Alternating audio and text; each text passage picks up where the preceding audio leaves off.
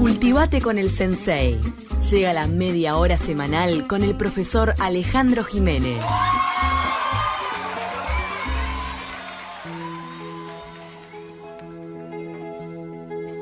Para los que se sueñan sin ninguna sonrisa, para los que se van, ¿dónde están? Temblando las canciones que nunca van a cantar. Para los propietarios de botellas vacías, para los que además de aguarras bebieron horizontes de espanto y luz de desván. Le damos la bienvenida al sensei que viene con un invitado especial hoy, que ya nos tenía fascinados charlando fuera de micrófono. Así que bienvenido, sensei. Estaba para, para grabar lo que estuvimos hablando recién. Sensei de las antípodas de su aniversario. Sí, sí, estoy en las, en las vísperas de mis 60. Ah. ¡Ay! 60 redonditos. Ningún problema, yo no, no reniego de mi pasado. no, acá estamos con, escuchando a, a Darlo Jans, que con nuestro invitado digo, tenemos una admiración en común. Para los que se sueñan, que es el nombre de su libro, no para los que sueñan, como vi que en algún lugar en prensa salió, no. Es para los que se sueñan, es de, de y Cabrera, que es un espectáculo que Gerardo Grieco produjo en el Solís, su primera experiencia en el Solís en septiembre de 1990, capaz que sin saber de qué tiempo después iba a estar dirigiendo la transformación, no solo edilicia, porque estamos hablando de eso con Gerardo fuera de micrófono, las transformaciones no deben ser solo en la cáscara, sino deben ser también en la gestión. Gerardo, ¿cómo te va? Buen día, un gusto, encantado de estar acá. Bienvenido. ¿Cómo. Gracias. La intención de este libro es un poco volcar todo este conocimiento y experiencia que tuviste durante tantos años. Sí, la, la intención, eh, siete años eh, estuvimos trabajando en este libro, siete yo, cuatro con Elena y uno, el último, Elena, Luis Mardones y yo, queríamos contar la experiencia. Y contar la experiencia de gestión de instituciones desde adentro, no, no desde los cuentos este, Académicos. Ac- y, bueno, em- empezamos queriendo que fuera académico y fue tan aburrido que lo abandonamos enseguida. Y, y después que encontramos esta, e- este libro cuenta esa experiencia, pero desde, desde el lado emocional, digamos, desde eh, un conjunto de microhistorias, diría yo, que van hilando este, momentos, hitos, eh, momentos especiales, buenos y malos, de, de- que atravesó, sobre todo el eje está este, signado en, en 20 años de Teatro Solís, desde ese septiembre de 1990 que, que, que hicimos por primera vez Cabrera Darnoyans juntos y fue una experiencia este, enorme, inolvidable para mí.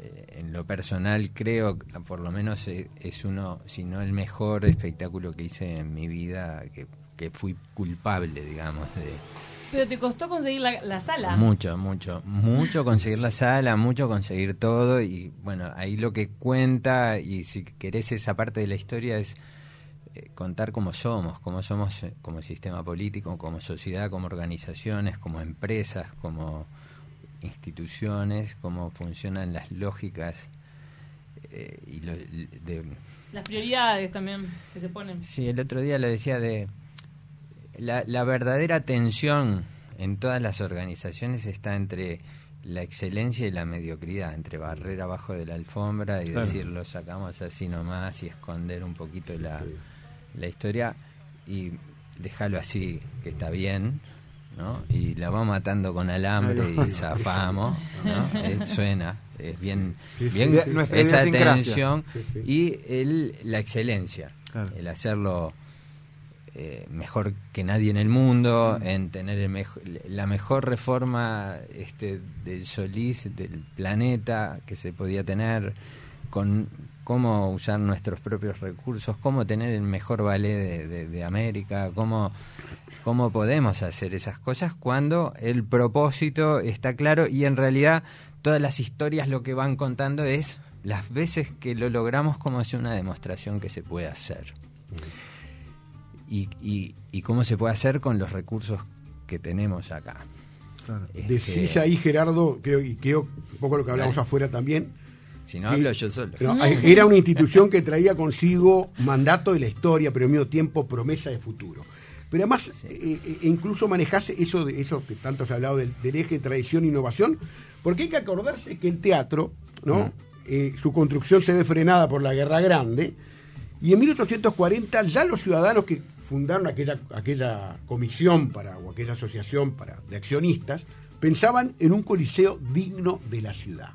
¿No? Sí, digno para la ciudad que soñé. eh, esos tipos soñaban. A mí el, el nombre tiene muchas in- in- intenciones, ¿no? Eh, Es además de un homenaje al Darno, es también esa eh, esa pulsión inmediata primera que es este los- las grandes cosas se hacen a partir de un sueño, de decir, queremos con soñamos con una ciudad maravillosa para, para, para vivir mejor con nuestros amigos y familias, ¿no? Eh, O entre nosotros, cómo somos. Eh, Y ese tipo de cosas, el Solís lo tiene, es un símbolo muy claro, es una señal para todo el Uruguay muy claro. Este, ahí lo cuento, y, y es desde eso nos encantó, porque es desde el origen, ¿no? Aquellos ciudadanos pensar que ahí estaba estaba fuera de la muralla, ¿no? En el límite de la, ci- de la vieja ciudad Como que ya se proyectaba a algo Y por los fuera. tipos se juntaron a vender acciones diciendo un coliseo digno para la ciudad, que, ¿no? El- fue el edificio más alto con la catedral de Montevideo, dos catedrales. Un- Esta prendía la farola de noche y, y era lo que había de las opciones de usos y costumbres, ibas al Solís o ibas al puerto, al bajo, Claro. o, te- o dormías, ¿no? Este, no había ele- energía eléctrica, es pensar un poco, el Solís tiene grandes épocas, esa eh, primera etapa es magnífica, porque además cómo proyectan el teatro, qué arquitectos contratan, cómo resuelven, cómo, etcétera, es un libro aparte, hay bastante publicado. Después hay una etapa muy interesante que es cuando cambian en el mundo los usos y costumbres y estos grandes teatros dejan de ser sostenibles y rentables, ¿no? Fueron hasta ese momento, hasta los años Claro. 30, eh, sostenibles, pues había un grupo de personas que ponía dinero allí, tenía acciones y gozaba de prestigio social y de defender su inversión, de tener algún retorno económico según el año. Después que cambian esos usos, vienen radio, electricidad, otra, Sí. otro tipo de, de cosas. Viene el declive. Estas empresas, no solo el Solís, el de Rañaga de Salto, el de Paysandú, el, en. Argentina, en Chile, en Estados Unidos y en Europa. Cada sociedad se dio distintos mecanismos. Esto es interesante, la otra vez lo discutía con un economista, ¿no? En esos momentos la, la economía dice, esto no funciona, Claro. hay que cerrar. El, la sociedad del sistema, en todos los casos, en todos los países, se dio mecanismos de decir, bueno, lo compramos nosotros.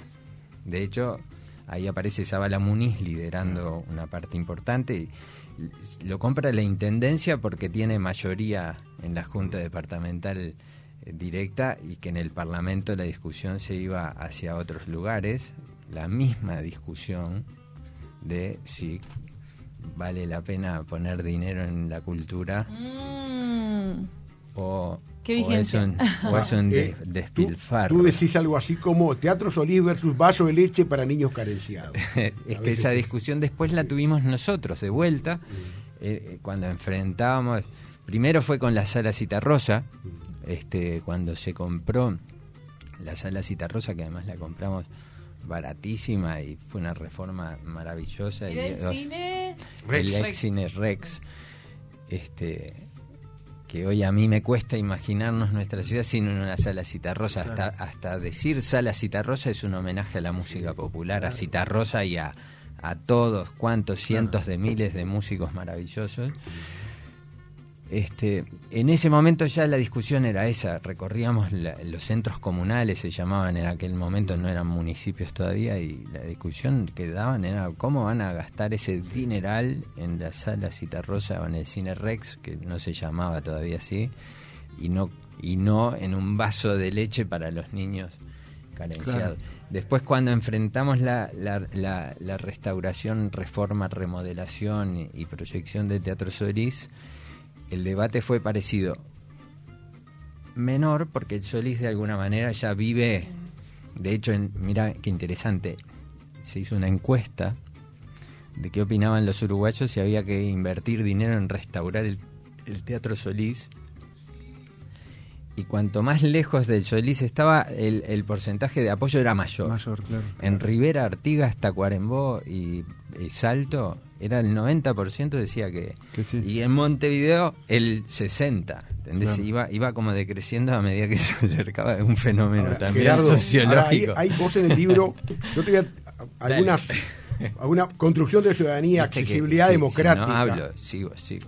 Eh, construcción de ciudadanía, acce- accesibilidad democrática, apropiación por la sociedad, autofinanciación, eficiencia. En- o sea, todas eso- palabras que, que, que vos que un poco trataste de, de impulsar, ¿no? Sí, eh, en realidad es un modelo de, era un modelo en ese momento aspiracional de financiar parte de sus costos, de ser un, de, no ser una mochila pesada, es decir, una mirada diferente de servicios públicos, de, de que algunos servicios como estos pueden generar ingresos propios y con y si, y si esa se administra con una mirada este, de liderazgo y de empresarial eso puede hacer que se vuelva un motor de desarrollo económico, social y cultural del país. Claro, que no sea solamente inver- inversión pública. no- que no sea exclusivamente una mochila que se vuelve cada vez más pesada para, para el Estado, sino que esa lógica de generar ingresos propios y de tener metas de ingresos que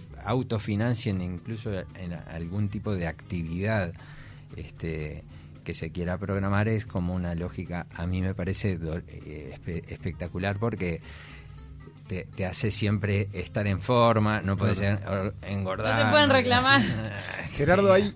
No, perdón, vos No, que, que en Te- este te sentido, pone, sí, te- ya que estamos en, en este tema, vos sos un gran abanderado de la generación de nuevos públicos, ¿no? Total. En el Solís lo, lo llevaste adelante, por ejemplo, con un pueblo al Solís, de traer un pueblo completo a- a- al teatro en una noche, una cosa mágica de gente que de repente no había visitado la capital, eran invitados al Solís. O sea, eso de generar nuevos públicos también ha- hace a esta Mm. Sí. misión de que sea de un teatro ciudad- sustentable. sí, de su- y, no- y de ciudadanía, ¿no? Este, eh, es decir, de apropiación ciudadana y de construcción de ciudadanía. En el, el programa Un Pueblo del Solís, que ya lleva más de 10 años, ahora no sé, seguirá supongo yo, pero se vio interrumpido solo por la pandemia, era, era un programa, es un programa divino, porque en realidad recorríamos pueblos de menos de 5.000 habitantes, eh, de donde traíamos a ver la misma ópera, el mismo recital, el mismo concierto, la misma que tú pagabas 3.000 pesos la entrada, al lado tenías 44 u 88 personas que venían invitadas del, del- del pueblo Fernández, no sé, había 200 habitantes y traías dos ómnibus, venía la mitad del pueblo. Eso, eso, eso, tren, fue más marketinero, podría decirlo. Es decir, fue como, como hacíamos, fue ante la pregunta, esto es valiosísimo, ¿no? Todos los fines de semana o cada do- 15 días venía uno o dos ómnibus, 48, 44, 40, 88 pasajeros de pueblos chiquititos de, de todo el interior. ¿Y cómo le damos visibilidad? Porque te llamábamos al informativo y decías, no, espera, si le, le damos la bienvenida. Era muy emocionante. Le decíamos en voz en off, bienvenidos los habitantes de Gregorio Aznares a ver la función. Y claro, la, la gente había pagado, los miraba, estaban ahí. Era muy emocionante. Pero no salía de ahí para darle más visibilidad. Dijimos, vamos a traer un pueblo entero. Fue un- un- un come- ¿qué- ¿cuál, cuál, ¿Dónde hay un pueblo de 1500 habitantes? ¿Cómo traemos un pueblo de 1500 habitantes? Vía férrea, conquistamos a AFE en 25 ese momento. agosto fue, ¿no? 25 de agosto tenía 2000 y algo de habitantes. Dijimos, todo 25 de agosto. Genial. No, y ahí esa es la esa es la historia final, digamos, del libro que cuenta ese momento que fue el momento. Es Claro. decir, eh, eh, el otro día en la presentación nos reencontramos un montón de, de- de gente que estuvimos, que hicimos eso y que trajimos al pueblo y que después quedamos tan conmovidos que al año siguiente nos fuimos a festejar el fin de año al pueblo Claro. 25 de agosto, todas las familias que trabajamos en ese en, es- en ese Teatro Solís en el mismo tren fue genial. Bueno, esa esa es la historia que cierra que fue como culminante, fue cuando dijimos a- a- hicimos realidad lo que soñábamos hacía eh, décadas. Hay a propósito de todo esto que estabas mencionando varias interrogantes que, que- que quedan como develadas o, o aclaradas en el libro. Eh, a propósito, bueno, de si se puede ge- hacer gestión cultural en, en Uruguay, en fin, todo lo que refiere también al público y al artista. Y algo que ya estamos casi sin tiempo y no te lo voy a poder preguntar, pero sí me resulta interesante eh, esta cuestión de cuándo termina la- el arte y empieza la gestión. Creo que tiene que ver un poco con esto que vos decías también, ¿no? O sea, sí. esto de poder pensar en aunar todo y generar esas cosas quizás medio descabelladas. Tiene que ver, la, la pregunta me lleva a una respuesta de media hora o que lean el libro, más Dos fácil. minutos. Claro, está- en dos minutos, do- en dos minutos digo, lean el libro y ahí hay una respuesta para, para cada momento. Es decir, Claro. yo creo que todas las instituciones, incluso de cualquier tipo, atraviesan estas tensiones que contamos ahí en el, en el libro. Eh, pretende este libro ofrecer inspiración, reflexión, eh, debate a quienes están en cualquier organización humana y, y de alguna manera responder o por lo menos inspirarte a responder esas preguntas como la que me acabas Claro. de hacer que son las más de fondo, ¿no? De decir, Lo ¿cómo hago? acá. No, pero lo lindo montón también. de personas. Y, y el para los que están mirando por, por YouTube, para los que se sueñan, también hablar de cómo proponerse algo, hacerlo posible. El gestor cultural hoy en día es tiene ese rol, Mirá. que es este hacer las cosas posibles. Y ustedes hicieron posibles muchas cosas ahí en el Co- Teatro todo. compren el libro, por Acá está. favor. Ahí estamos saliendo para todo el interior, mira, donde votaron que estaba bien invertir, invertir en la Gente de recuperación del Solís. Gerardo Gente de. Artigas y Rivera son Eso. responsables. Gerardo se sorprende por YouTube, viste que ahora hay, que venir producido a la radio, ¿no? Claro. Como antes, Sí, ¿no? Evidentemente. Sí. Nos retiramos. Muchas gracias, Muchas Gerardo gracias a ustedes. Qué alegría de estar con ustedes. Gracias, gracias, gracias.